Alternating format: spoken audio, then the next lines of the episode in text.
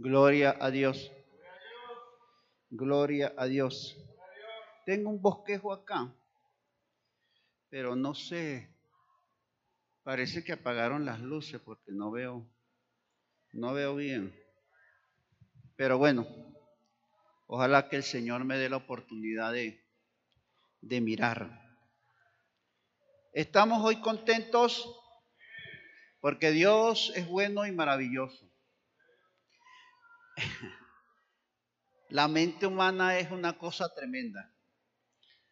Ahora que Andrea estaba cantando uno de los signos, allá mientras estaba en el hospital, me acordaba de Andrea y de mi pastor Edwin Castillo cuando estuve allá en la carpa. Viviré, no moriré, por el poder de su nombre. Y él le gustó esa parte del Salmo 118, 24 y hablaba.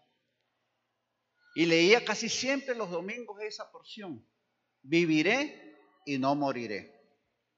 La mente allá en el hospital me acordaba y eso me empujaba a seguir viviendo, a tener el deseo de vivir, el deseo de avanzar, de moverme hacia adelante cada momento.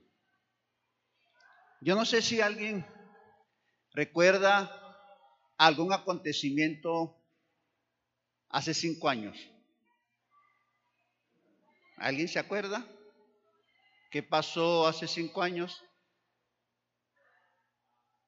¿Alguien de los que está aquí? 28 de febrero del 2016. ¿Nadie se acuerda? ¿Alguien? Que se levante alguien y diga, yo me acuerdo de esto. A ver. ¿Quién? Daniel, William Daniel Sánchez Vera, el sobrino de mi esposa y su amada novia Esther partieron con el Señor. Un domingo llegamos ese día con mi esposa y conseguí un silencio y una gente lloraba.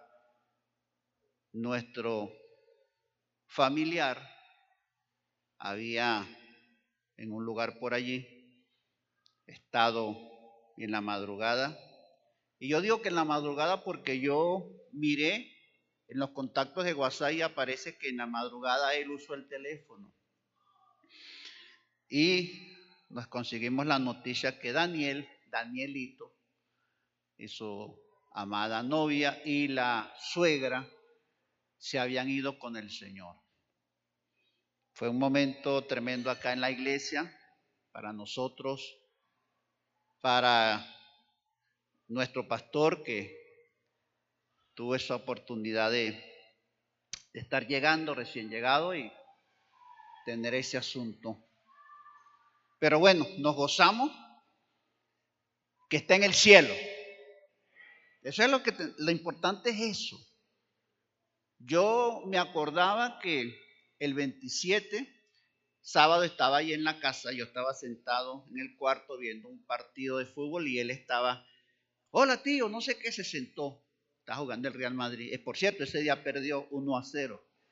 Y Daniel se paraba cada vez, le decía, pero meta este, meta fulano. Y él le hablaba a la televisión y le decía, Daniel, pero no le hable, él no te está escuchando. Y yo me reía, me burlaba de él. Luego él sale, termina el partido y le dice a mi esposa que le meta una ropa a lavar, que él en la noche viene y la saca. Al otro día en la mañana me dice mi esposa, pero bueno, ¿por qué no se apuraba? Me dice, no, es que estaba sacando la ropa de la lavadora, que Daniel no la sacó. No, no, no fue posible, porque ese día él se quedó en la calle, se quedó en el lugar donde él partió. Y bueno, lo importante en este caso es que no se perdió, no se fue al infierno. Porque eso sería triste, ¿sabes? Cuando hay una persona que muere y va directamente al infierno.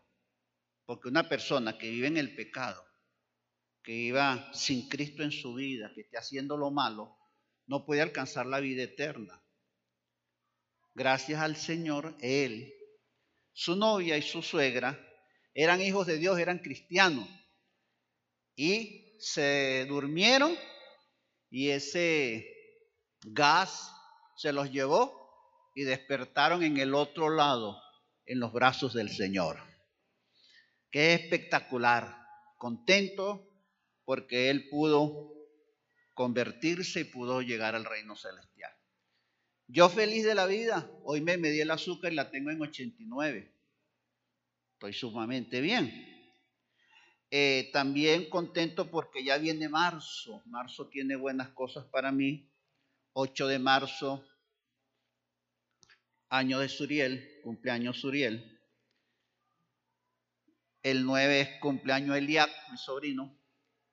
El 11 de marzo es una fecha especial porque ese día me casé por civil. Y también ese día llegué a un centro de rehabilitación para drogadictos. Y ese, desde allí conocí al Señor. Desde ese lugar, ese fue el trampolín. El 27 de marzo cumpleaños mi hija, Surisaday. El 30 de marzo cumplo años yo de convertido. Había llegado el 11 de marzo, hice una oración ahí así a la ligera, pero el 30 de marzo, ese día, marcó mi vida, la historia de mi vida, que ese día rendí mi corazón al Señor. 30 de marzo de 1983. Luego viene abril, primero de abril, cumpleaños mi, cuña, mi, mi yerna, Jennifer. Y el 2 de abril cumplo años de casado. Estoy contento por eso, porque a pesar de todas las cosas, sé que Dios va a estar con nosotros todos los días y vamos a, todas esas fechas las vamos a celebrar en el nombre poderoso de Jesús. Dios es bueno y fiel estaba compartiendo con nuestro pastor, con mi pastor, con mi amigo, y le hablaba acerca del día de hoy. Y vamos a seguir la misma tónica que traemos desde estos días de, de, enero. Hay una tónica, y le decía yo al pastor Jorge Rivero, ahora yo qué hago? Tremendo mensaje se lanzó el pastor Jorge Rivero, un estudio hermano de tapa a tapa. Y luego le tocó al pastor Jonathan. Y fue un estudio de tapa a tapa. Yo dije, ahora yo qué hablo. No sé yo ni qué hablar, dije yo, porque imagínese usted, dos eruditos antes que yo. Pero la tónica de mi pastor, el consejo pastoral hay que seguirlo. Porque yo aprendí a obedecer a mis autoridades. Y el libro de Proverbios, capítulo 3, versículo 9, no sé si lo van a colocar por allí. Ojalá colocaran, porque hay algunos versículos que me interesa que lo, lo, lean. ¿Ok? Claro, yo voy a leer una versión que tengo acá. En sí este, este pasaje dice así. Honra a Jehová con tus bienes. Escuche bien lo que dice la Reina Valera del 60. Proverbios capítulo 3, versículos 9 y 10. El 9 dice, honra a Jehová con tus bienes y con las primicias de todos tus frutos. Y el versículo 10 dice, y serán llenos tus graneros con abundancia, y tus lagares rebosarán de mosto. Pero una traducción, nueva traducción viviente, dice así, honra al Señor con tus riquezas. Me encanta ese, este versículo. Honra al Señor con tus riquezas y con lo mejor de todo lo que produces. Honra a Jehová con tus riquezas y con todo lo mejor de lo que produces. Y dice, entonces Él, quien Dios, llenará tus graneros y tus tinajas se desbordarán de buen vino. Eso dice la versión traducción Dios viviente. Pero hay otra traducción, que es la nueva, la, la Biblia actual. Y la Biblia actual dice así, demuéstrale a Dios, este me encanta aún más, demuéstrale a Dios que para Él, para ti, Él es lo más importante. Escuche bien, demuéstrale a Dios que para ti Él es lo más importante. Dale lo que tienes y de todo lo que ganes. Dale de todo lo que tienes y de todo lo que ganes. Así nunca te faltará. Espectacular. Así nunca te faltará ni comida ni bebida. ¿Cuánto dicen amén? No te va a faltar ni comida ni bebida. Como dice un amigo mío, lo que le gusta al patrón. Ni comida ni bebida. No te va a faltar absolutamente nada. Estaba yo viendo un, documental que fue hecho en Corea. Escuche bien, en Corea, Corea del Sur. Corea del Sur tiene más de 50 millones de habitantes y su capital es Seúl, que tiene más de 10 millones. Es una ciudad convulsionada donde hay mucho estrés, donde esto es tremendo. La gente vive desesperada, corriendo, caminando. Muestran a la gente como bachacos, hermanos, como hormigas, corriendo, corriendo para allá, para acá, para acá, para acá, en las bicicletas, en el carro. Eso es una cosa espeluznante. Y la gente vive estresada. Oiga bien, viven estresada totalmente. Tienen tanto estrés y escúcheme que me quedé sorprendido y le comenté a mi esposa. Tiene una tasa de mortandad de suicidio. Y escuche la estadística. Yo sé que usted va a pelar los dientes cuando le diga. La estadística dice que la tasa de mortandad por suicidio es de 20 años. Escuche bien. Un muchacho de 20 años se quita la vida no aguanta el estrés, no aguanta lo terrible de caminar, del trabajo. Es, tanto el trabajo, dice el documental, que tienen tanto trabajo que la gente se queda haciendo sobre tiempo. Pero como hay tanto estrés, la empresa donde trabajan apagan las luces, bajan todos los breques, todo lo apagan para que se vayan. ¿Y sabe lo que hace la gente? Agarra trabajo y se lo lleva a la casa. Allá se los lleva. Y dicen que los médicos están trabajando, buscándole la solución a las personas. Entonces, ¿qué consiguen? Que fumando, escuche bien, que fumando se les quita el estrés. Entonces los mandan a fumar bastante en la casa. Y otros dicen que hay que comer picante y tomar licor y así se le quita el estrés a las personas. Entonces comienzan a una corta edad para evitar el estrés a fumar, a tomar y a comer ají. Pero resulta que el tabaco le está produciendo cáncer en los pulmones a una corta edad. Y resulta que el alcohol le está dando cirrosis hepática a los muchachos, lo está convirtiendo en alcohólico. Entonces, ¿cómo escapa la gente?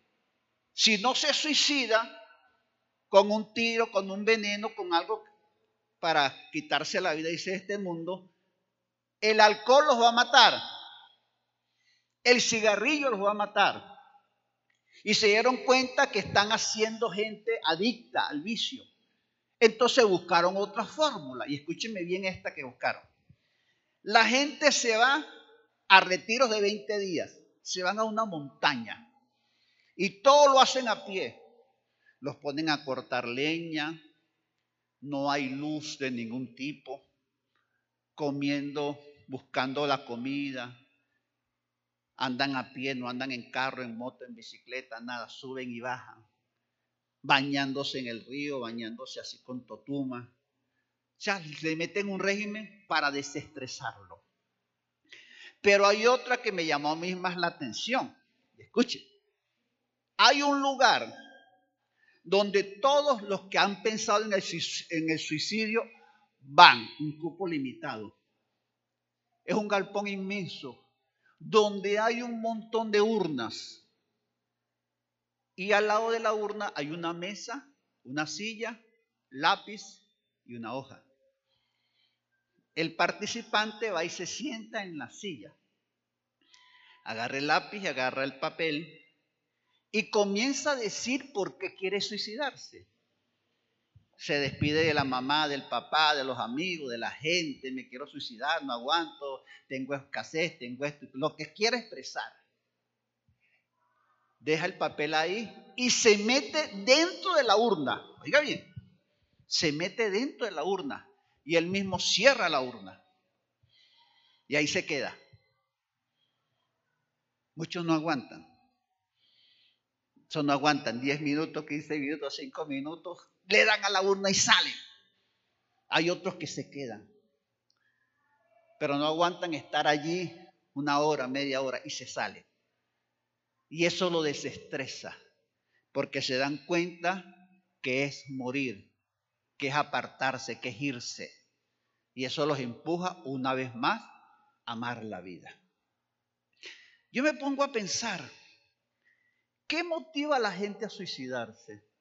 ¿Cuáles son los motivos que tienen? ¿Qué los empuja? ¿Cuál es el deseo que tienen de no vivir más? En estos días les conté que un jugador, Santiago García, el morro, le diagnosticaron COVID y se suicidó. No esperó a ver si él moría, si era grave, si no era grave. No se suicidó. ¿Cuánta gente está motivada a quitarse la vida?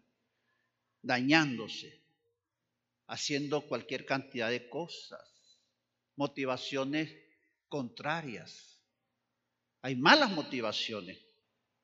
Hay gente que quiere gobernar como Adolfo Hitler y tenía una mala motivación y se le enseñaba al pueblo a decir que los alemanes eran superiores al mundo entero, porque eran altos, eran catires, eran ojos verdes, ojos azules, y podían dominar, era una raza aria, era la mejor.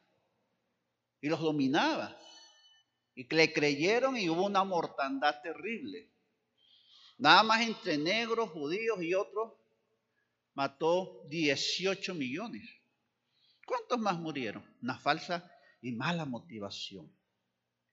Hay motivaciones que son buenas, que tienen un futuro promisor, como cuando un muchacho nace y comienza a estudiar y dice, yo voy a ser doctor, voy a ser abogado. Esa motivación lo hace que él deje muchas veces de ir al cine, de estar con los amigos, de ir a jugar fútbol. Quiere estudiar, quiere meterse en los cuadernos, en los libros, quiere meterse en los libros, en el internet. Ahora que está el internet, quiere esforzarse, tiene una motivación y es una motivación buena, porque después que es un doctor, no un doctor más un excelente doctor, puede salvar vidas. Y si es un abogado, pues puede salvar, puede sacar gente inocente de, de las cárceles. Tiene una buena motivación, que es el deseo de ayudar a otros. Hay gente que se da la tarea de hacer cosas porque lo motiva, su boca, su vida lo motiva a hacer y avanzar y a moverse. Cuando hablamos de la iglesia, también hay motivaciones. Y la primera motivación que mucha gente tiene es no irse al infierno. No, yo no quiero irme al infierno, yo quiero irme al cielo, quiero estar allá arriba con el Señor. Y por eso quiero buscarle. De pronto una vida desgraciada, una vida de sufrimiento, de desgracia, de ruina. Y la gente quiere cambiar su forma de, de ver las cosas. Y por eso desea cambiar y lo motiva y ayuna y viene a la, a la, iglesia y se para temprano y algunos hasta caminan larga distancia. Tienen una motivación de amar y servir al Señor. Pero también al estar en la iglesia hay otras motivaciones más, como por ejemplo el servir. Yo quisiera estar con los músicos, cantar allí, tocar un instrumento. Yo quisiera predicar, así como el pastor lo hace, como lo hacen los pastores de la iglesia. Quisiera tener la motivación de vestirme bonito, de vestirme bien. La motivación de estar en la puerta, recibir las personas, darles la mano, darles la bienvenida, ser útil. Y eso me motiva a ser cristiano. Pero aparte de esas motivaciones hay otras que son el compartir lo que Dios me dice que tengo que hacer. Por ejemplo, yo aprendo todos los días cosas que están en la Biblia que no las sabía. Por ejemplo, yo era un mentiroso hermano, de primera. Pero cuando me convertí, entendí que no debía decir más mentiras. No, no, no podía hacerlo porque la Biblia me lo prohíbe. Sabía que no podía fornicar más.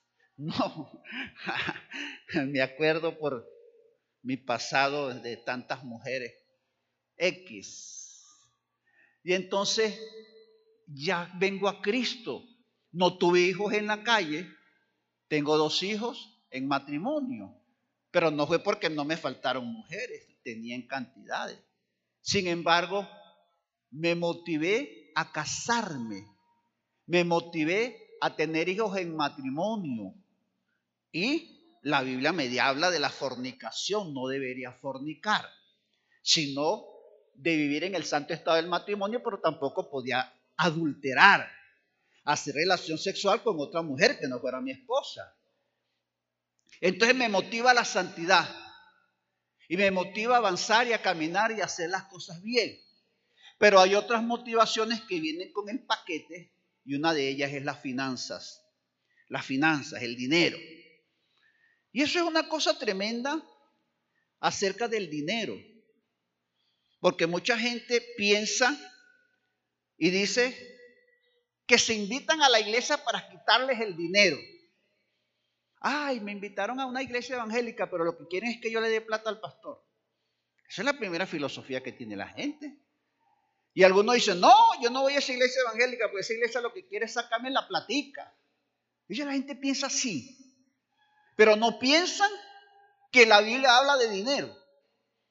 Que la Biblia habla de la economía que la Biblia tiene varios tópicos, habla de cualquier cosa, habla de los hijos, del esposo, de la esposa, habla del noviazgo, habla del trabajo, habla del fornicar, de adulterar, de la mentira, del engaño, de la hipocresía, del rapto de la iglesia, de compartir unos con los otros, habla de cualquier cantidad de tópicos, pero no escapa el hecho de que también habla del dinero.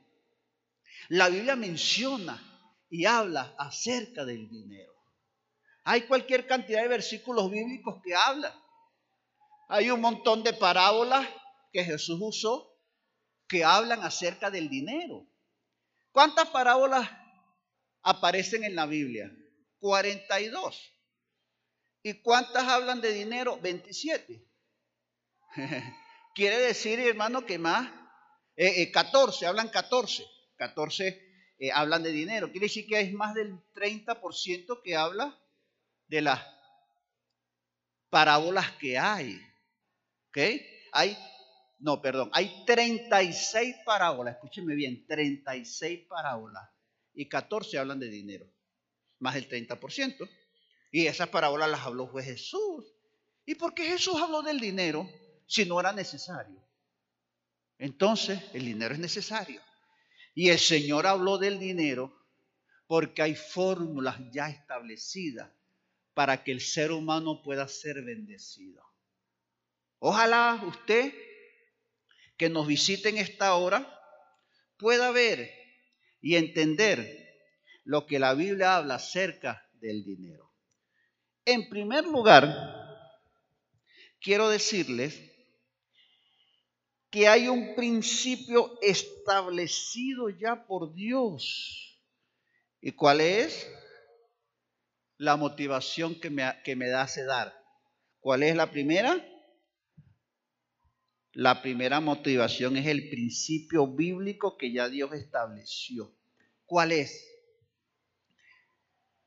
Honra a Jehová con tus bienes y con las primicias de todo tu fruto. Es decir, lo que tengo yo viene de Dios.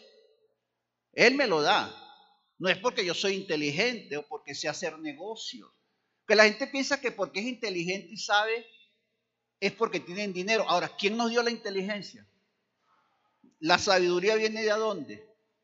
Hay un principio que ya está establecido, lo estableció el Señor. Y si el Señor lo estableció, yo creo que es más que suficiente para que nosotros podamos vivir ese principio establecido. Por ejemplo, en Hechos capítulo 20, versículo 35. ¿Qué dice ese versículo? Es mejor dar que recibir. No sé si lo colocaron. De todos he enseñado que trabajando tengamos pero dice, es mejor que dar que recibir. Y uno me va a decir, no, ¿cómo le ocurre? Es mejor recibir que dar. No, ¿cómo cree? No, esa Biblia está equivocada. La Biblia más bien debería decir, es mejor recibir que dar. Porque la gente quiere recibir y no dar. Pero aquí la Biblia establece que el principio bíblico dice que es mejor que dar que recibir. Claro, cuando uno tiene una mente que no camina espiritual, diría un amigo mío, una mente carnal, una mente natural, digo yo, una mente natural del hombre natural. Piensa que primero él tiene que recibir para poder dar. Pero el, el principio bíblico lo establece, que es mejor que uno le dé a otro para que uno pueda recibir. Diría un amigo mío, hermano, ¿cómo la Biblia habla de estas cosas y parece a la mente humana que es contraria? Pero no es contraria, es palabra de Dios. Es un principio que ya el Señor estableció. Ahora, todo proviene de Dios y lo que yo recibo, de la mano de Él lo recibo. Pero Él me da a mí porque hay una fórmula. Si yo retengo lo que Él me da, yo no puedo recibir. Yo tengo que primero qué? Dar y cuando yo dé, entonces así recibo. Dice un amigo mío en, Colombia, si tú tienes los bolsillos llenos, ¿cómo hace Dios para llenártelos? Ya están llenos. Tú tienes que sacar del bolsillo para que quede sin nada, vacío, para que el Señor te lo vuelva a llenar. Entonces, si tú tienes el bolsillo lleno y tú no das, no puedes recibir. El principio bíblico dice, es mejor que dar que qué, que recibir. Ahora, aquí hay otro versículo que es el versículo Mateo 6:38. ¿Qué dice ese versículo? Dice, que dando es como se recibe. ¿Qué dice ese versículo? Da y qué más? Y se os dará medida buena, apretada, remecida y rebosante darán en vuestro regazo. Porque con la misma vara con que me dijo volverán a medir. Uno quiere recibir, pero no quiere dar. Dando es como se recibe, esa es la fórmula que el Señor estableció. Dios, dad y se os dará medida buena. ¿A alguien le, encanta que le den bueno o que le den malo? Por ejemplo, yo le invito a usted a almorzar y usted va a la casa y yo agarro y le doy tres chochecos, cuatro cucharadas de arroz y una sardina frita. Pero luego yo lo vuelvo a invitar otro día. Y cuando usted llega allá, tiene una paella con camarones. ¿Qué le pareció el primer almuerzo? Majunche, ¿no? Malo, porque te quiero un almuerzo bueno. Queremos que Dios nos dé bueno, pero damos malo. Medida buena, apretada. Yo no sé si alguno de los que está ahí ha ido a, a Caracas, al metro, o a Maracaibo, o a Valencia, o al Transmilenio en Bogotá. Ay Dios, yo tengo un amigo que se llama Armando Maña que me dijo, oye, ahora yo nunca me había montado en esa malicia, chico. Tenía que hacer algo rápido. Y me monté en el Transmilenio, hermano. Dios mío, no tuve que bajarme porque me sentí que me estaban violando. Y eso, no, porque ese poco de hombre me ponía para acá un hombre, me ponía para acá otro hombre. Y no, yo tuve que bajarme, Gustavo me. Es que la gente va, hermano, como, uy, como peor que sardina en lata. Bueno, apretada, una medida apretada. Remecida. ¿Sabe lo que es remecida? Remesas. Un galpón donde ponen rumas. Rumas. Y usted abre la puerta y eso está full por todos lados. Esa es remecida. Rebosante es cuando usted agarra un vaso, está lleno y le sigue echando agua y él empieza a botarse. Bueno, así da Dios todo. Buena, apretada, remecida y rebosante. Pero para uno tener esa bendición tiene que tiene que dar. Porque dando es como se recibe. Si usted no da, no espere recibir. Otra cosa que dice acá, bendito sea el Señor, habla de la generosidad. Proverbios 11:24. ¿Qué dice Proverbios 11:24? El alma generosa será qué? Prosperada. Y el que saciare, él también será saciado.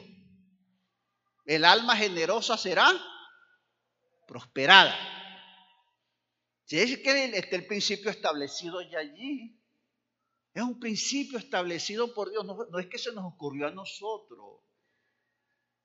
No es que se les ocurre al pastor, a la gente pedirle plata a los que llegan o pedirle plata a la iglesia. No, es que ya la Biblia lo dice. Además, todo sistema religioso, ¿cómo se mueve? Con dinero. Algunos lo llaman este, dádiva, otros lo llaman limosnas. Y eso no se llama limosna, eso se llama ofrendas. La iglesia popular, la iglesia católica, hablaba de las primicias hace muchos años, daban las primicias llevaban vacas, llevaban comida, llevaban cosas de las primicias. Y ellos le dicen, a las ofrendas le dicen limosna. Y la iglesia católica cobra por todo, por matrimonio, por bautismo, por todo. En cualquier sistema religioso se pide dinero, se pide para ayudar, para pagar luz, para pagar agua, para pagar cosas. En todo se pide. Por eso ya lo estableció la palabra, la Biblia. Hay que aprender que lo que se hace en la iglesia no es capricho humano, es un principio establecido por el Dios de los cielos. Y yo digo que es la mejor de todas las excusas que Dios pudo haber puesto en la Biblia para bendecir a nosotros, para bendecir a las personas. La gente generosa es prosperada. Claro, hermano. ¿Usted ha visto alguna persona que sea tacaña, hueso, michicata, más amarrado que la cabeza de Piedad Córdoba. ¿Usted lo ha visto prosperando? El que retiene, el que tiene y no da, ¿usted lo ha visto prosperando? Jamás. Había una muchacha allá en la iglesia en Barquisimeto que un día me contó, Edixa, y me dijo, mira Gustavo, yo aprendí a darle al Señor, porque siempre mi papá y mi mamá me daban dinero para que yo diera la ofrenda. Y yo no la daba, sino que me iba a la cantina a comprar chupetas, comprar pepito, chistris, chihuis, chihuis le decían esa bromante. Así, chitos, eso, chogui, chogui era que le decían, comprar chogui. Y a ese me da dolor de estómago. Se me cariaron las muelas. Y yo decía, pero ¿por qué me pasan tantas cosas a mí? Entonces, a veces me paraba, porque ellos me regañaban, a veces me paraba y con la mano cerrada y hacía así como quedaba, pero no, no echaba la plata. Pero aprendí desde pequeña que hacía las cosas mal. Y aprendí a dar. Y después que aprendí a dar, Dios comenzó a darme a mí también. Aprendí al principio que cuando yo doy es como uno recibe. La generosidad produce bendición. El que piensa en la generosidad, las generosidades le van a venir. Dijo Andrea en Isaías 32.8. No sabía ese versículo. Pero eso es así. Ahora, hay un principio que se estableció hace mucho tiempo. En el Antiguo Testamento ya se había establecido. En el libro de Crónicas. En el libro de Crónicas, segunda de Crónicas, capítulo 31 el versículo 10. Dice así, y el sumo sacerdote Azarías de la casa de Sadoc le contestó desde que comenzaron a traer las ofrendas, desde que comenzaron a traer las ofrendas. Oiga bien, se había perdido el principio de dar. Y los sacerdotes estaban pasando necesidad y la casa del Señor estaba arruinada. Pero llegó el profeta y vio cualquier cantidad de cosas. Y llegaron los sacerdotes y vieron. Y llegó el rey Ezequías y vio. Y le preguntó al sacerdote Azarías, bueno, ¿y esto qué pasó aquí? Que se revolucionó todo. Ahora hay abundancia, ahora hay de todo. Entonces el sacerdote Azarías le dice a, al rey Ezequías, desde que comenzaron a traer las ofrendas, oiga bien, desde que comenzaron vino la abundancia. Si ellos no hubiesen seguido el principio que ya Dios había establecido desde hace tiempo, no hubiese habido bendición. La bendición llegó otra vez a Israel desde el día que el pueblo volvió al principio establecido por Dios. Y cuando uno deja esos principios, ¿qué les pasa? Viene ruina, hermano. Viene ruina. Viene ruina. Y esto es doctrina. es doctrina bíblica, doctrina básica de toda la iglesia. Escúcheme. Si una persona da, nunca va a pasar necesidad. Mientras uno comience a vivir el principio bíblico establecido por Dios, uno obedece ese principio, viene la bendición del Señor. Va a venir.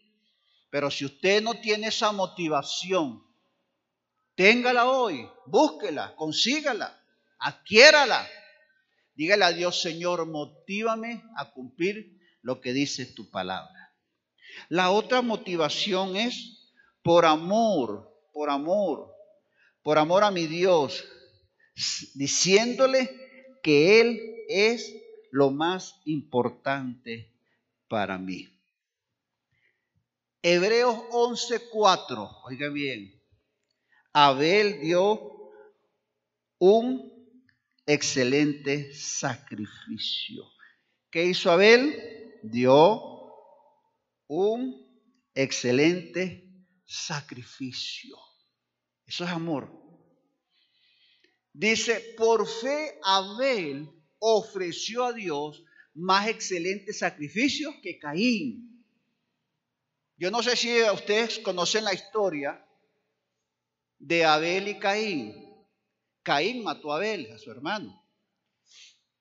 Porque llegó el momento en que tenían que ofrecerle un sacrificio a Dios. Y el sacrificio que dio Caín no le agradó a Dios, pero el que dio Abel le agradó.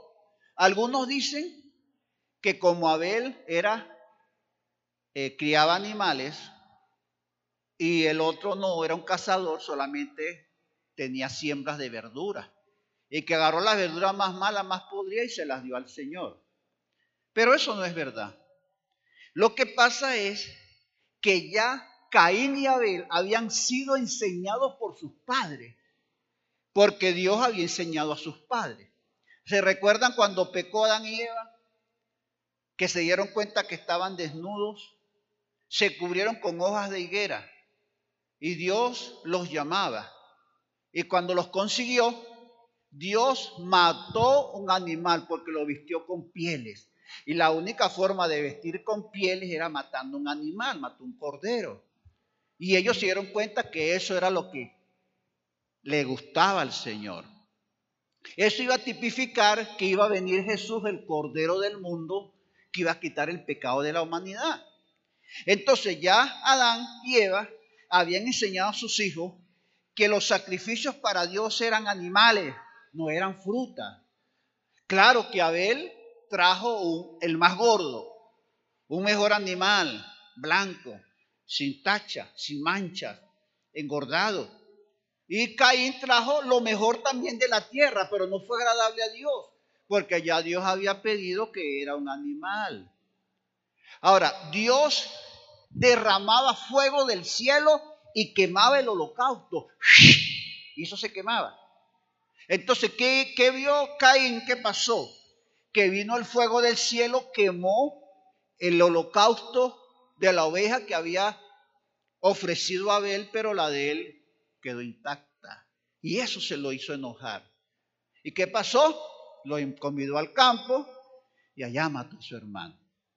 Pero aún después de tantos años de la muerte de Abel, todavía su ofrenda habla hoy. Que dio más excelente sacrificio que su hermano. Excelencia, por amor, por amor, dio por amor. No dale las migajas al Señor. Al Señor hay que darle lo mejor. Gente que da lo peor, por ejemplo, me acuerdo yo en X iglesia que llegaron los hermanos carcelarios que necesitaban recoger ropas para, para llevar allá al penal. Y uno de los hermanos de Bosé, voluntario eh, evangélico, carcelario. Me contó y me dijo, no, hermano, yo fui a esa iglesia y me tocó botar más de la mitad de la ropa que me dieron. No sé si es que la gente es muy pobre, no sé, o no tiene la visión, pero me dieron un poco de cosas que no servían. Porque a Dios hay que darle lo mejor, me dijo. Lo que a uno le duela, eso es lo que hay que darle a Dios, lo que a uno le duela. No lo que nos sobra, porque los ricos dieron de qué? De lo que les sobraba. Pero la viuda dio de su sustento, lo que tenía para comer lo dio. Lo mejor, lo que más le importaba a ella, lo dio. No dio, los ricos daban la basura, lo que les sobraba. Porque para un rico dar un millón de bolívares es como quitarse un pelo. Pero una persona que no tiene, que se gana un sueldo de esos hoy en día y dar un millón de bolívares, es quedarse sin nada. Pero valora más a Dios que lo que tiene. Porque para mucha gente el Dios de ellos es el dinero. Y resulta que el dinero se va, vuela como águilas, dice el libro de Proverbios. Le salen alas y vuela. No ponga tu esperanza en la riqueza sabiendo que son ninguna, dice el libro de Proverbios. Porque se harán alas como águilas y volarán. Pon tu esperanza en el Dios de los cielos. Y cuando uno ama a Dios, le da a Dios, a Dios lo que es de Dios y al César lo que es del César. Cuando se ama a Dios se da con excelencia lo mejor para Dios. A veces que la gente agarra un billete todo arrugado, un billete todo roto, que va y lo lleva a la bodega, no se lo reciben en ninguna parte y va y lo trae a la iglesia. Va y lo dan en cualquier congregación en cualquier lugar lo, dan. ¿Por qué no agarramos algo bueno, lindo, bonito? Conforme a mí me gustaría, porque tengo una, la regla de oro dice que todo lo que queráis que los hombres hagan con vosotros, así también hace vosotros con ellos. No nos gusta que nos den basura, que nos den cosas malas. Entonces, ¿por qué nosotros la vamos a dar a los demás? ¿Por qué lo vamos a dar para Dios? No, hermano, a Dios hay que darle excelencia con excelencia, con amor. Ahí demuestra como dice mi cuñada Yocasta, mira Gustavo, lo que yo le doy a Dios es mi pequeño detalle de amor hacia Dios. No tengo. ¿Cómo le pago yo a Dios lo que él hizo? Por ejemplo, lo que estaban en el video. El Señor sufrió latigazos, golpes, lo escupieron, le pusieron una corona de espinas. ¿Cómo pago yo eso? ¿Cómo pago? ¿Cómo yo pago? ¿Alguien podrá pagar? Por eso el himno dice, no tengo con qué pagarte, mi Dios querido, pero mucho te agradezco por darme la salvación y libertarme de este mundo perverso. Por eso que mientras viva yo te alabaré, maestro, cantándote mis canciones al pie de los instrumentos para brindarte olor, también agradecimiento. Agradecer. Hermano, ¿cómo pago yo? ¿Cómo puedo pagar lo que Él hizo? Nunca lo voy a poder pagar. Sin embargo, le demuestro mi amor dándole lo mejor. Muéstrele el amor que usted tiene hacia Él. Dele lo mejor al Señor. La Biblia dice, Marcos capítulo 12, versículo 30. Amarás al Señor tu Dios con toda tu mente, con todo tu corazón, con toda tu alma, con todas tus fuerzas. Eso es el amor, con mi mente, con mi intelecto, con mis sentimientos, con mis emociones, con todo lo que soy. Ahí demuestro. Y eso ya lo estableció Dios, que lo ames a Él, que lo amemos a Él. No es que se nos ocurrió poner un versículo en la Biblia. No, ya la Biblia habla y Dios mismo dice, amen al Señor tu Dios. Lo ames. Pero ¿cómo demuestro yo que amo a una persona? Hay hijos que le dicen, ay, a mi papá, yo amo a mi papá, yo lo adoro a mi papá. Lo único que no pongo es le pongo vela, pero yo lo adoro, lo amo. Pero lo tienen pasando necesidades.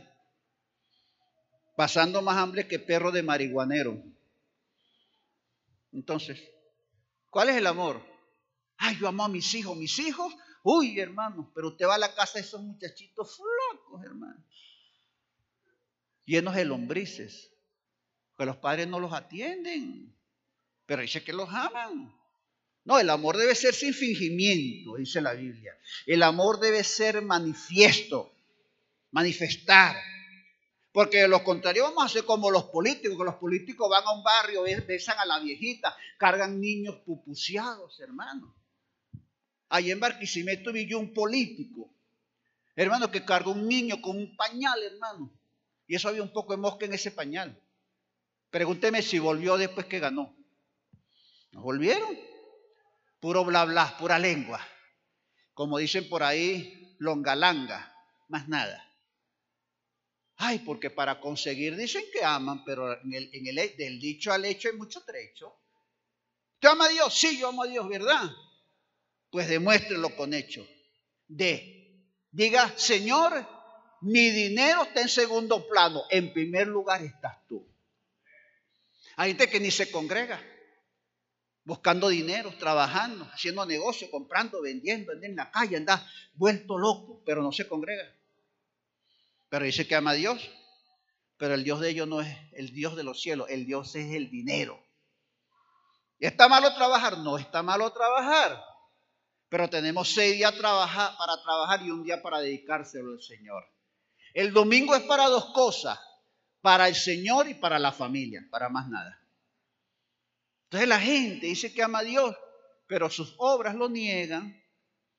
No, hermano. Amarás al Señor tu Dios con tu mente, con tu alma, con tu espíritu, con tus fuerzas, más que todas las cosas. No de palabra. Como diría un amigo mío en Barquisimeto, no de boquilla, sino de hecho. Amar al Señor nuestro Dios. También en Segunda de Crónica el versículo 31, versículo 10, lo acabamos de leer. Pero dice aquí algo. Desde que comenzaron a traer las ofrendas. ¿A dónde? A la casa de Jehová. ¿A dónde llevaron las ofrendas? A la casa del Señor. Hay un lugar específico. Yo no voy a traer lo que, lo que es de Dios para otro lugar. Y escúcheme esto que le voy a decir. Con mucho respeto se lo voy a decir.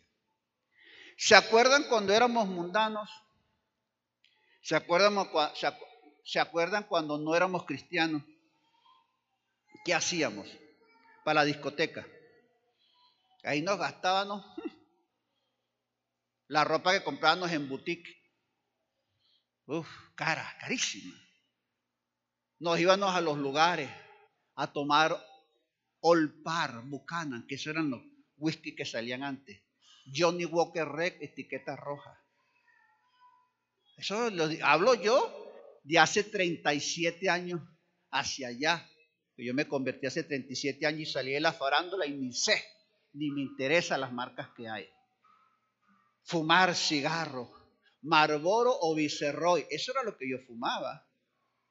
Me iba a los sitios de los prostíbulos, no me pues, brinda ese poco de muchacha, gente, gastar, gastaba y gastaba. Ahora que llegó uno a Cristo, no quiere gastar, ya no quiere uno gastar.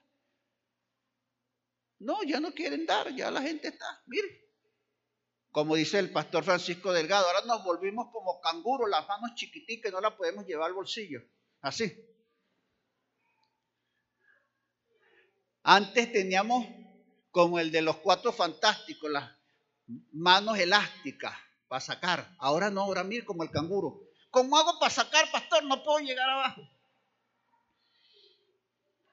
La gente gasta ahora en crack, en drogas, en cocaína. Eso no es barato, eso es caro. ¿Ah? El gasto vale un dineral. Ahora la gente se va a, las discotecas y gasta un poco de plata. Pero para Dios no quieren gastar, se convierten no quieren gastar. Pero aman a Dios. No traen las ofrendas, no traen nada al templo. Y algunos hasta critican, algunos hasta murmuran. Y como dice un amigo mío, lo que no le das al Dios, a Dios, lo que no le das a Dios, te lo quita el diablo. Y así éramos nosotros, así era yo, yo particularmente yo. Gastaba, robaba, vendía drogas, tenía cualquier cantidad de plata, hacía vuelta, hacía segunda. Y tenía todo el tiempo, todos los días tenía plata, todos los días tenía plata. El día que yo no tuviera plata, era muy difícil, todo el tiempo andaba en ese. Si no tenía, iba y robaba, si no hacía una vuelta, si no buscaba a ver quién compraba, quién vendía, intermediario, etcétera, las trampas. Pero todas las noches las gastaba. Todas las noches las gastaba. Y ahora que vengo a Cristo voy a ponerme a criticar y a murmurar. No, hermano. Si digo que amo a Dios, debo darle lo mejor a Dios. Si al diablo le daba lo mejor, cuánto más al Dios de los cielos. Amor, por amor, doy por amor. Me motiva a darle a Dios por amor. Eso me motiva a mí. Y la última cosa que me motiva a dar es, ¿cuál será? Dice, por agradecimiento. Uf, qué nota. Versículo 10. ¿Qué dice el versículo 10? Y él llenará tus lagares. No, dice, y tus graneros rebosarán de, abundancia. Los graneros tendrán mucho y los lagares rebosarán de mosto. La abundancia va a venir. ¿Por qué yo le doy a Dios? Escúcheme esto que le voy a decir. Y ya ustedes lo saben, yo lo repito y no me canso, lo voy a repetir hasta el día, hasta el último día de mi vida. Lo voy a repetir. Mi familia y yo comemos todos los días porque Dios nos da la comida. Olvídese eso. No es porque yo soy lindo, de hecho lo soy, hermoso y precioso, sí lo soy. Porque yo me miro al espejo, yo no le pregunto, espejito, espejito, ¿quién es más bonito? No, yo soy que sé que soy hermoso. la altura que tengo yo, esas canas que me adornan, esas entradas y esa mirada así. Ahora se tiran, ahora uno busca los, los, perfiles de, WhatsApp, no están así, ahora están así. Una cara así, yo no sé, es café. Pero ahora la moda es así, salen. Y algunos salen así. No, pero la cara torcida así, yo... Así. No, yo no necesito sacarme ese perfil. Yo tengo el perfil hermoso. No tengo nada que ocultar. Soy hermoso porque Dios me hizo hermoso. Por eso no tengo ningún complejo. Nada. Nada de eso. Pero por eso no es que Dios me da la comida. No, no es por eso. No me la da porque soy evangelista, soy pastor. Por eso no me la da. No me la da porque yo vivo pidiéndole a la gente. No. No me la da porque yo vivo martillando, porque yo vivo dando lástima. No, Señor, no me la da por eso. No. Me la da porque Él es bueno. Porque Él es bueno, hermano. Yo dependo de Él. Los padres bendicen a los hijos. Yo soy hijo de Dios, Él se encarga de mí. Y no solamente me da comida, me da ropa, me da las cosas, Él me las da. ¿Qué cree usted? ¿Quién me dio este traje? ¿Quién cree usted que me lo dio Dios? ¿Cuánto me costó? Nada. Nada. No me costó nada. La, la que tengo, ¿quién me la dio? Me la dio el Señor. ¿Cuánto me costó? Nada. El reloj que cargo, ¿quién me lo dio? La franela me la dieron en Bogotá. los sacos me lo dieron en Barquisimeto. El reloj me lo dieron en Bogotá. Las medias me la dio una hermana en Bogotá. Los zapatos me lo dio el hijo. Entonces, tres anillos que cargo. Uno me lo dio un evangelista, un niño evangelista de nueve años. El otro me lo dio alguien cuando cumplí los 25 años de ministerio. Y el otro cuando cumplimos los 30 años con mi esposa acá, me lo dio alguien. Lo único que yo compré fue la ropa interior y eso porque me daba pena pedirla. No, no, no, no, no, no. No la pedí, la compré. ¿Pero por qué? ¿Y a cuánto le he pedido? A ninguno. Pero Dios es mi Padre y Él me da todo. Me lo da. Aprenda. Aprenda, mi hermano, que usted tiene que ser agradecido con Dios. Agradezca a Dios. Hermano, ¿cuánta gente se acuesta sin comer? Mire qué cosa terrible, hablaba yo con mi esposa. Yo estuve 22 días hospitalizado. No fue COVID, por cierto. No me dio COVID, me dio neumonía. Y allí en el hospital pasaba una señora la comida del hospital, la comida, la cena del hospital, el almuerzo del hospital, no sé qué.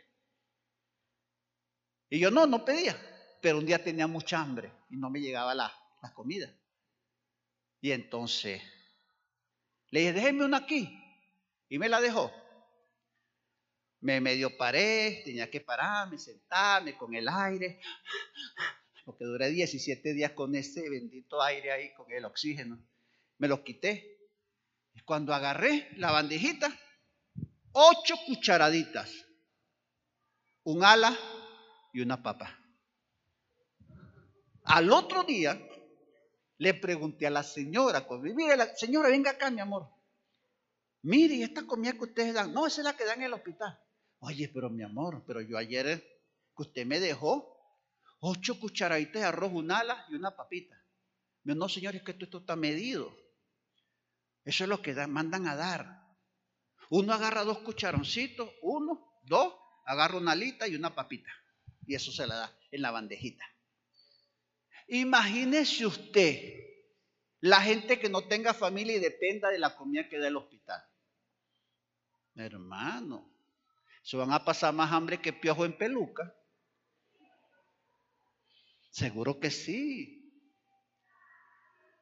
Pero en la casa, escúcheme bien, y aquí quiero que den el más grande de todos los aplausos. Todavía no, escúcheme esto. Escúcheme esto que le voy a decir. Pero en la casa donde yo vivo,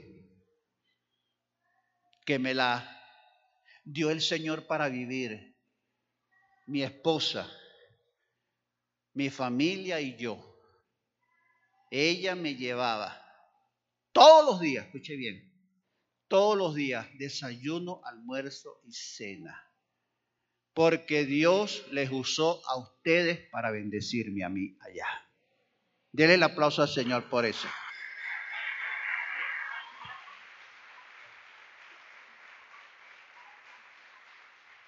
Y con eso yo me muero, mi hermano. Con ese agradecimiento profundo con ustedes, yo me muero. Me muero, hermano. Jamás se me va a olvidar que la gran familia de la Cruzada de Fe se preocupó por mí y por mi familia y nunca me faltó nada. Tengo que estar agradecido a Dios por ustedes. Yo agradezco todos los días. Y yo he, llorado más de una vez agradeciéndole a Dios por la vida de mi pastor, que estuvo a punto de morir también. Le agradezco al Señor por la vida del hermano Otilio Chirinos, por ese hombre al cual respeto. Para nadie es un secreto que cuando él cumple años y los lanzan por el grupo, yo escribo. Para mí es una inspiración ese hermano.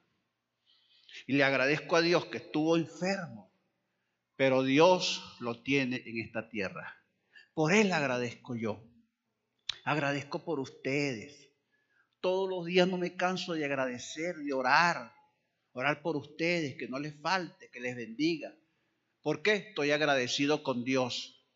Porque Dios trabaja directa e indirectamente. Dios bendice a través de las personas. Yo he entendido que Dios me ama a mí a través de ustedes. Que Dios me bendice a través de ustedes. Dependo de Dios.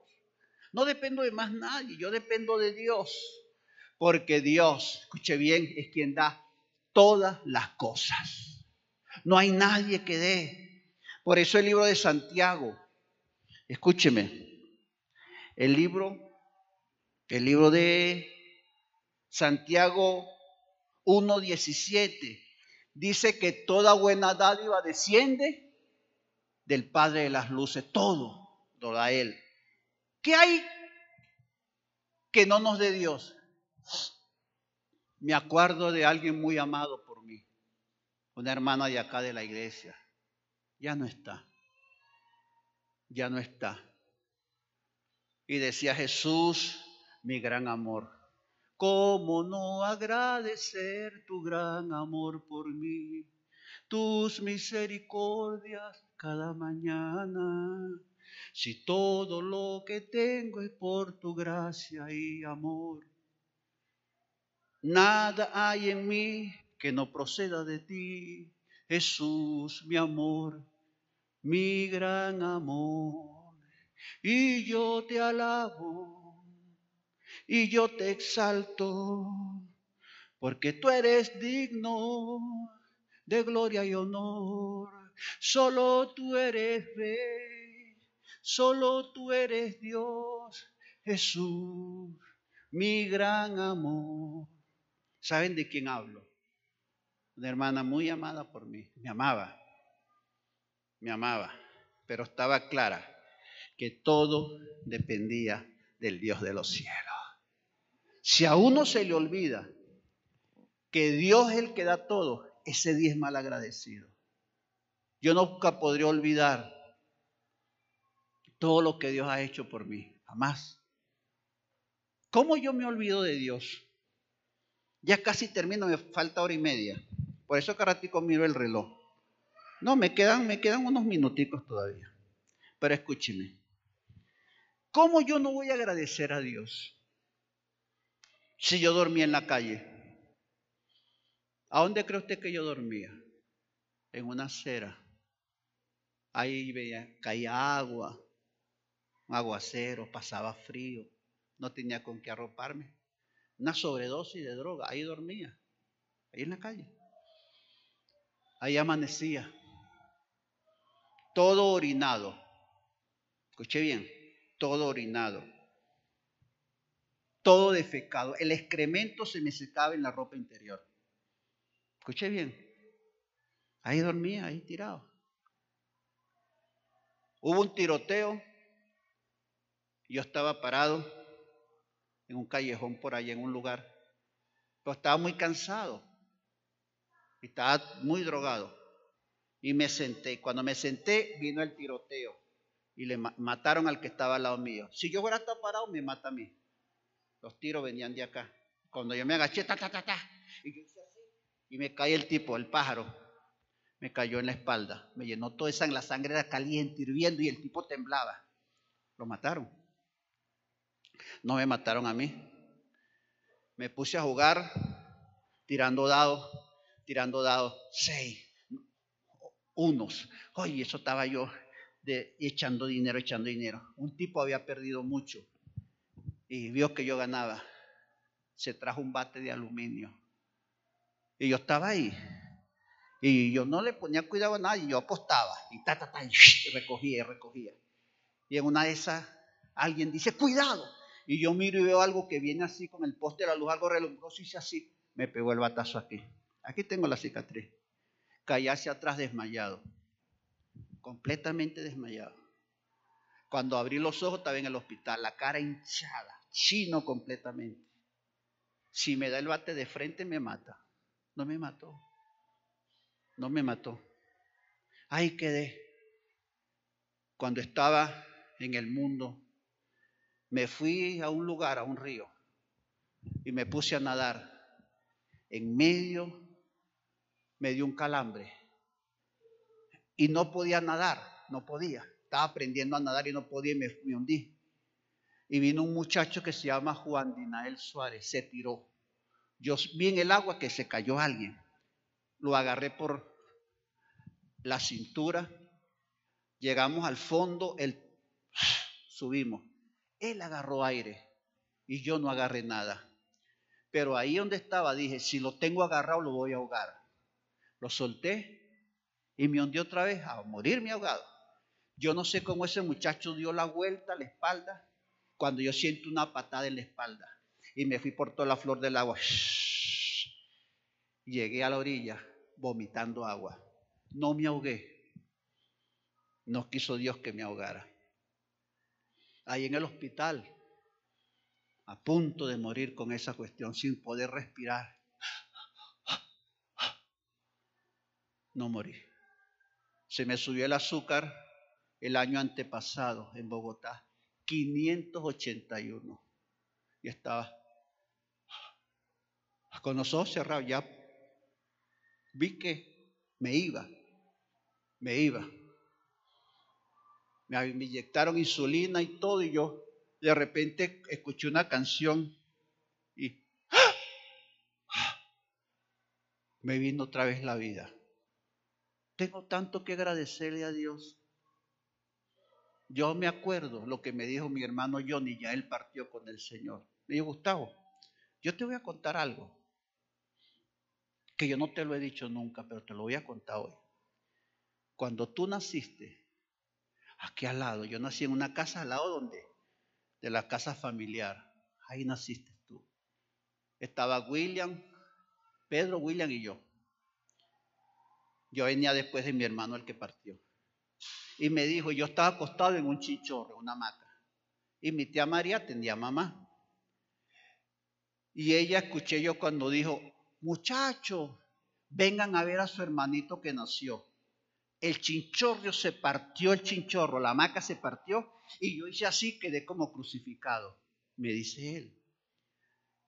Y William y Pedro, Pedro el mayor, William el otro, abrieron la puerta con cuidado y miraron. Y yo como era el más pequeño también me asomé, pero cuando me asomé a la cama, había un rayo del cielo, una luz del cielo que te alumbraba y estabas todo relumbroso.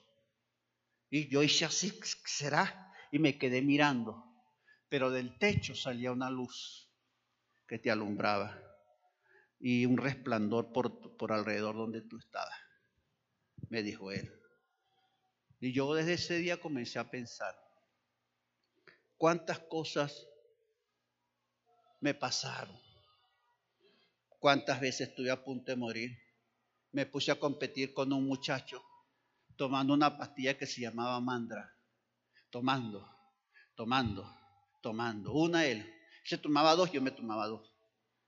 Él se tomaba una, yo me tomaba una. Llegó el momento en que se tomaba dos, yo me tomaba tres. Y él se tomaba cuatro.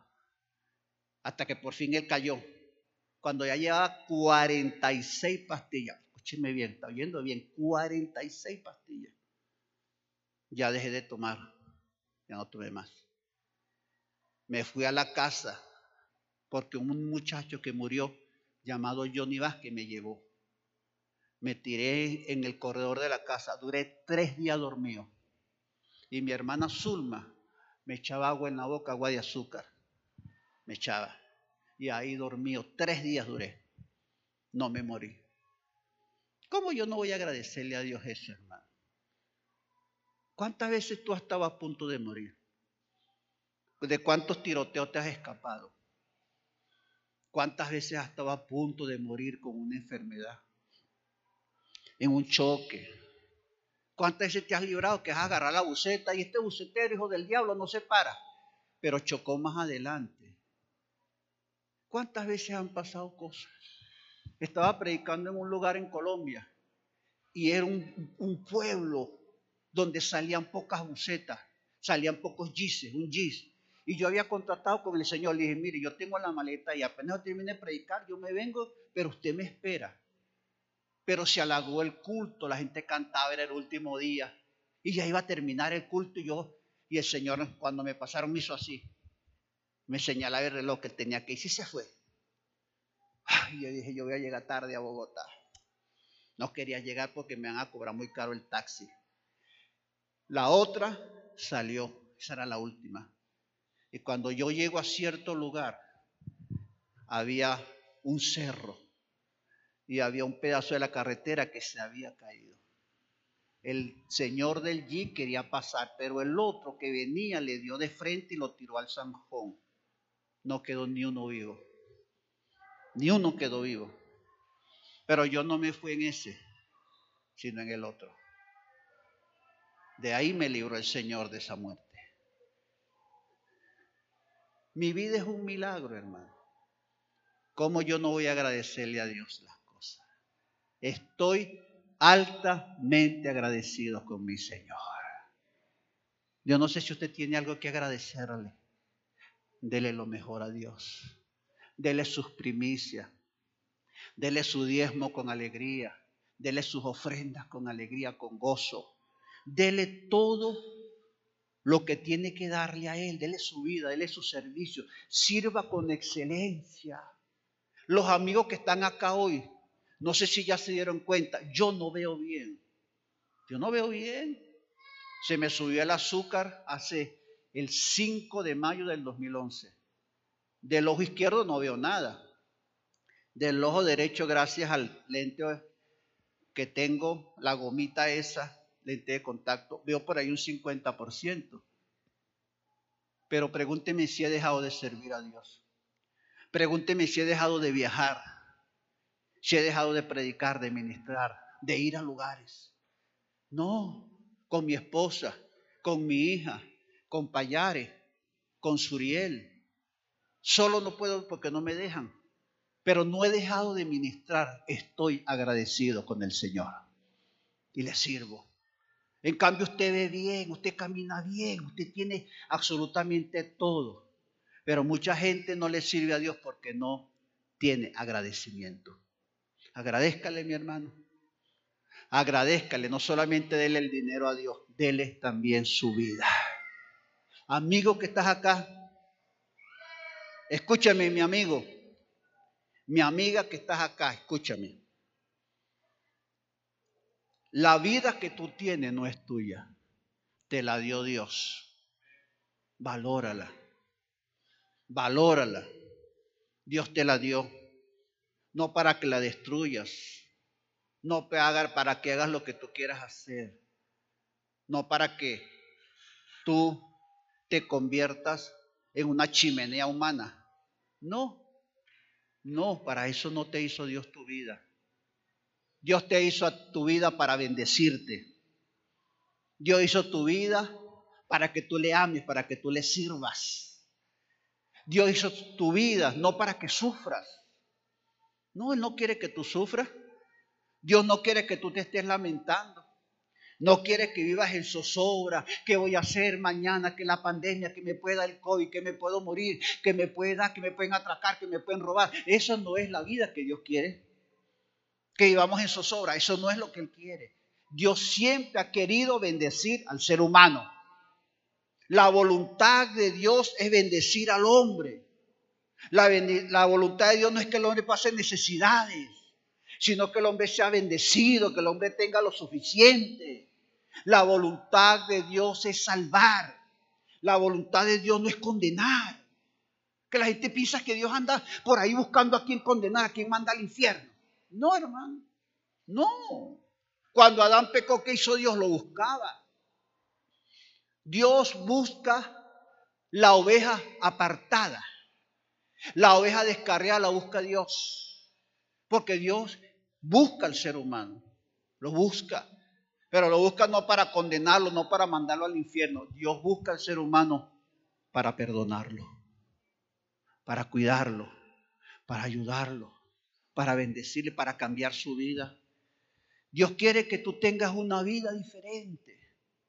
Dios no quiere que tú tengas una vida desgraciada. La voluntad de Dios no es que el ser humano tenga una vida desgraciada.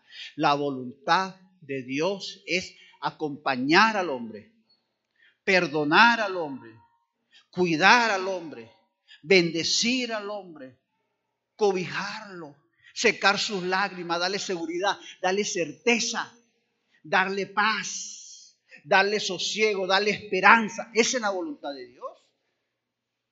Dios no está buscando a nadie para mandarlo de cabeza a un lugar. No, no, Señor. La voluntad de Dios no es que el hombre pase hambre, pase necesidades. No, Señor, esa no es la voluntad de Dios. La voluntad de Dios eternamente y para siempre es que el hombre dependa de Él, que el hombre lo ame a Él, que el hombre cumpla lo que la palabra de Dios establece. Hay tristeza y hay dolor en el corazón de Dios cuando ve la actitud de muchos de nosotros, que le damos la espalda a Dios, que no queremos nada con Él, que en lugar de darle la cara le damos la espalda. Esa no es la voluntad de Dios. La voluntad de Dios siempre ha sido que el hombre le dé la cara, le dé el frente y le diga aquí estoy. Dios sigue buscando. A pesar de que el hombre le sigue dando la espalda, sigue Dios buscándole. Todos los días Dios te busca. Tienes sueños, tienes cosas ¿Qué piensas hacer? Tienes metas que quieres alcanzar. ¿La ves muy lejos? ¿La ves muy difícil? Déjame darte una buena noticia hoy, que Dios es el resucitador de los sueños. Si tus sueños están muertos, Dios los resucita en esta hora. En este día Dios resucita tus sueños. En estos días Dios te levanta. En este día Dios te levanta y te da una nueva visión, marca un nuevo rumbo y marca una nueva historia en tu vida. Dios quiere en primer lugar perdonarte. En segundo lugar, limpiarte con su sangre que derramó Jesús en el Calvario. En tercer lugar, llenarte de su Espíritu Santo. En cuarto lugar, darte la vida eterna. Y en quinto lugar, bendecirte desde ahora y para siempre. No pierdas la oportunidad. No es casualidad que estés hoy aquí. No. No es casualidad que hayas aceptado la invitación, tampoco. Ni es casualidad de que a mí me haya tocado predicar hoy, tampoco. Nada es casualidad. Todo ha sido voluntad de Dios. Porque Él tiene un propósito. Que yo te hablara y que tú escucharas. Pero el otro propósito que tiene Dios es que tú le recibas en tu corazón y que yo haga una oración por ti. No dejes para mañana. Mañana puede ser tarde. Hoy es el momento, es la oportunidad. No la rechaces. Recíbela. Que hoy cambiará el rumbo de tu vida.